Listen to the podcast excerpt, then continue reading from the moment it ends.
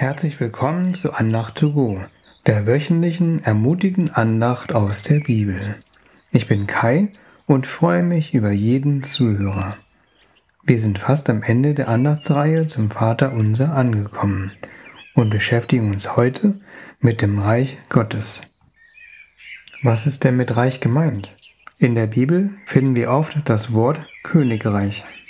Und natürlich wissen wir, wer der König ist. Jesus. Kurz bevor er in den Himmel aufgestiegen ist, sagte Jesus in Matthäus 28, Vers 18b, Gott hat mir unbeschränkte Vollmacht im Himmel und auf der Erde gegeben. In einer anderen Übersetzung heißt es, dass Gott seinem Sohn Jesus alle Macht und Autorität gegeben hat. Diese Autorität wird auch im letzten Buch der Bibel, der Offenbarung, erwähnt, und zwar in Offenbarung 3, Vers 7b. So spricht er, der heilig ist und Treue hält, er, der den Schlüssel Davids hat. Wo er öffnet, kann niemand zuschließen, und wo er zuschließt, kann niemand öffnen. Was ist der Schlüssel Davids? Er wird in Jesaja 22, Vers 22 mit einer fast identischen Formulierung wie in der Offenbarung erwähnt. Als Sohn Davids wurde Jesus dieser Schlüssel übergeben. Jesus sprach über Schlüssel zum Himmelreich Gottes in Matthäus Kapitel 16 und 18, immer im Kontext der Kirche.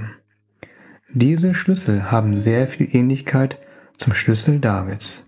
In Matthäus 16 Verse 16 bis 19 fragte Jesus seine Jünger, für wen sie ihn hielten.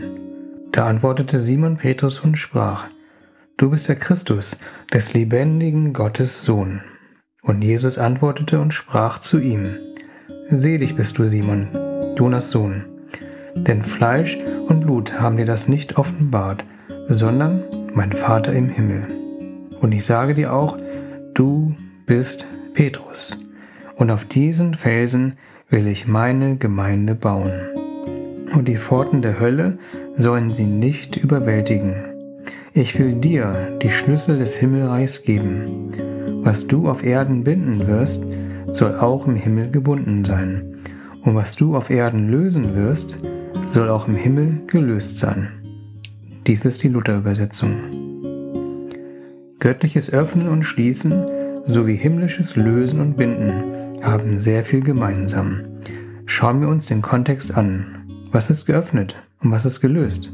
Gott öffnete Petrus Verständnis, dass Jesus der Sohn Gottes ist. Auf dieser Erkenntnis gründet sich die Kirche. In Matthäus 18 sprach Jesus über diese Schlüssel ein weiteres Mal. In diesem Kapitel geht es um die Suche nach verlorenen Schafen und um Vergebung. Was wird in diesem Kontext geöffnet und gelöst? Wenn wir Jesus Vergebung in unserem Leben annehmen, dann werden wir selbst von unseren Sünden gelöst und das Himmelreich ist für uns geöffnet.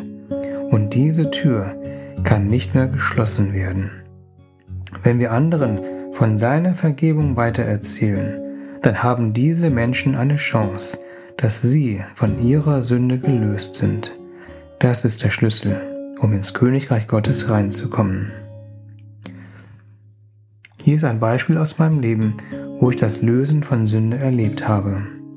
Im Jahre 2004 war ich auf der Suche nach der Wahrheit. Irgendwie glaubte ich an Gott und hatte auch schon unglaubliche Erfahrungen mit Jesus gemacht. Ein wichtiger Schritt für mich war, als ich ein Gebet nachgesprochen habe, das ungefähr so lautete. Jesus, ich bekenne, dass ich ein Sünder bin. Ich glaube daran, dass du für meine Sünden gestorben und dass du am dritten Tag auferstanden bist. Ich möchte dir nachfolgen. Als ich diese Worte aussprach, war ich voller Freude gefüllt. Da ist etwas Geistliches passiert. Ich wurde von meinen Sünden gelöst und wollte ab dann, dass auch andere von ihren Sünden frei werden. Ich bete kurz. Jesus, Danke, dass du die Schlüssel des Himmelreichs hast und dass du der ultimative Türöffner und Türschließer bist. Danke, dass niemand Türen schließen kann, die du geöffnet hast. Hilf uns immer besser zu verstehen, was es bedeutet, dass du die Schlüssel des Himmelreichs hast und dass du diese Schlüssel deiner Kirche gegeben hast. Jesus, öffne du Türen in unserem Leben, sodass wir deine Vergebung erfahren und an andere weitergeben können. Amen. Ich danke dir fürs Zuhören und wünsche dir eine Woche mit vielen guten, offenen Türen. Bis zum nächsten Mal. Auf Wiederhören. Dein Kai.